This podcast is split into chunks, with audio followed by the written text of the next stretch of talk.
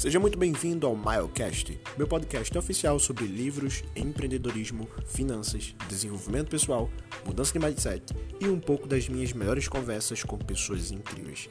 Não esqueça de seguir e compartilhar com todos os seus amigos. Tenho certeza que esse podcast pode mudar a sua vida.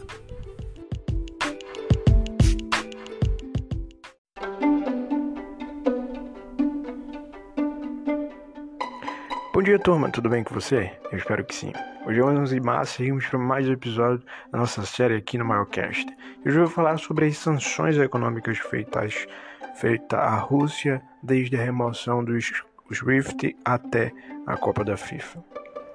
Imagine que você gosta de uma bolsa e resolve conseguir dinheiro para comprar aquela bolsa que, a seu ver, estava a 100 reais. Você viu na loja, queria muito aquela bolsa e decidiu conseguir dinheiro. Pediu a um, pediu a outro, pediu a mãe, pediu o pai, pediu os parentes e conseguiu os tão sonhados 100 reais. Quando foi no outro dia, aquela bolsa custava agora 120 reais. Na mesma loja, a mesma bolsa e o mesmo material. O que aconteceu foi que o poder de compra da sua moeda desvalorizou 20% em um único dia. Isso não só tem acontecido na Rússia, como também os juros da Rússia têm aumentado drasticamente do seu cartão de crédito e de financiamentos. E a grande influência dessas coisas ter acontecido é por causa das sanções econômicas que os países como os Estados Unidos, Alemanha e os países da União Europeia fizeram para a Rússia. A primeira sanção, né, que basicamente significa punições, foi feita por John Biden, o presidente dos Estados Unidos, anunciando que nenhuma aeronave que partisse da Rússia poderia é, sobrevoar o espaço aéreo americano. Esse foi o pontapé inicial. Mas depois, o mesmo presidente falou que a Rússia estava proibida de negociar com qualquer tipo de negócio nos Estados Unidos, em qualquer banco, ou até mesmo com a sua moeda, o dólar. Em outras palavras, a Rússia não poderia mais negociar em dólar e comprar em dólar e fazer qualquer coisa em dólar no seu país. Isso fez com que outros países, como eu já falei aqui, também emitissem sanções para com a Rússia.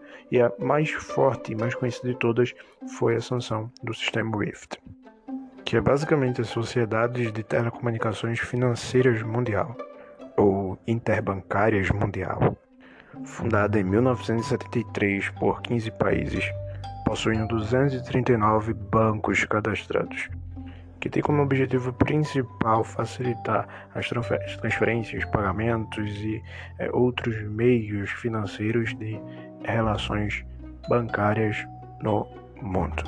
Hoje é composto por 100, 200 países, na verdade, possuindo mais de 11 mil instituições financeiras cadastradas.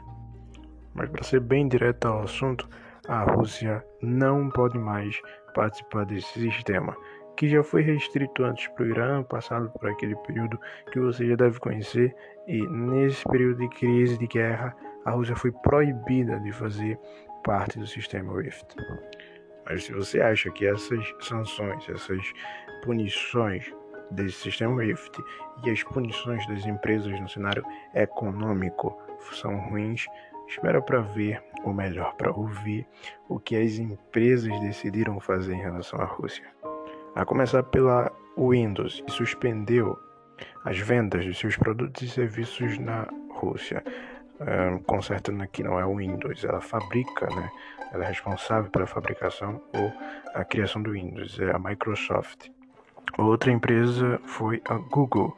Apesar dos dos cidadãos, né, das pessoas na Rússia ainda poderem fazer pesquisas e usarem o Google, o Google suspendeu o ADS, ou seja, o YouTube e outros meios né, que é vinculado ao Google não podem mais é, ser remunerados a partir da Rússia. E também o Google Maps fez muitas ah, abnegações, ou seja, ele desativou vários recursos sobre a Rússia ou para a Rússia. A Apple parou de vender seus produtos na Rússia e está interrompendo as transações online. A Samsung anunciou a interrupção de exportações de chips e smartphone para a Rússia e vai prejudicar bastante esse mercado lá, porque a Samsung é a que mais vende celulares na Rússia e poderia se beneficiar com a ausência da Apple, né? mas mesmo assim ela decidiu também deixar suas operações. Nosso querido Spotify também fechou seu escritório existente na Rússia. O sistema de pagamentos também PayPal, PayPal né, suspendeu seus serviços também na Rússia. Na verdade, eles já tinham parado de produzir né, serviços para a Rússia em 2020, 2020, mas é, agora eles realmente não vão permitir que os russos abram contas, ou seja, eles estão proibidos de abrir conta, tá? Uh, e fazer transferências. E infelizmente os russos não vão poder assistir Netflix, porque a Netflix também é o maior sistema de streaming é, do mundo, né, de, de filmes e desenhos, não vai mais permitir que seus serviços sejam disponíveis na Rússia.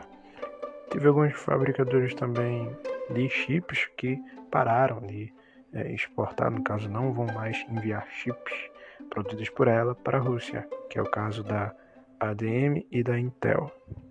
E sobre a Amazon a gente teve uh, algo interessante, né? Porque ela é, apoiou aí a Ucrânia na guerra, falando sobre os serviços é, em relação aos ataques cibernéticos, mas ela não né, falou nada em relação a tirar os seus lucros e receitas que vêm através da Rússia. Né? Então a, a Amazon até agora não se prontificou. E a Meta, né, que é agora a dona do Facebook, mudou o nome. E a grande questão é que o Facebook foi banido recentemente da Rússia e ela já não estava produzindo mais serviços um, de, por exemplo, anúncios pagos pela estatal, mas finalmente ela realmente agora em uh, na pessoa do Facebook, né, no, no, aplicativo do Facebook, foi banido da Rússia. E o TikTok, caso uh, não está produzindo mais conteúdo de uh, live para a Rússia, nem tampouco uh, conteúdo normal, né? Já no setor automotivo de carros, Volkswagen parou a produção de carros na Rússia e também as exportações para o mercado russo. E a Ford também é, se, um, se expressou aí suspendendo seus serviços na Rússia. Agora ela falou que é, seria até um aviso prévio, né? ou seja, ela não suspendeu para sempre, ou trouxe algo um, para sempre, eterno. Ela disse que talvez iria voltar. Mas temos a famosinha Hailey Davidson, né? Apesar de fazer pouca parte da Rússia, a empresa suspendeu né, suas vendas e exportações de motos para a Rússia. A Land Rover também parou de exportar, declarou que não vai mais exportar devido à guerra. E a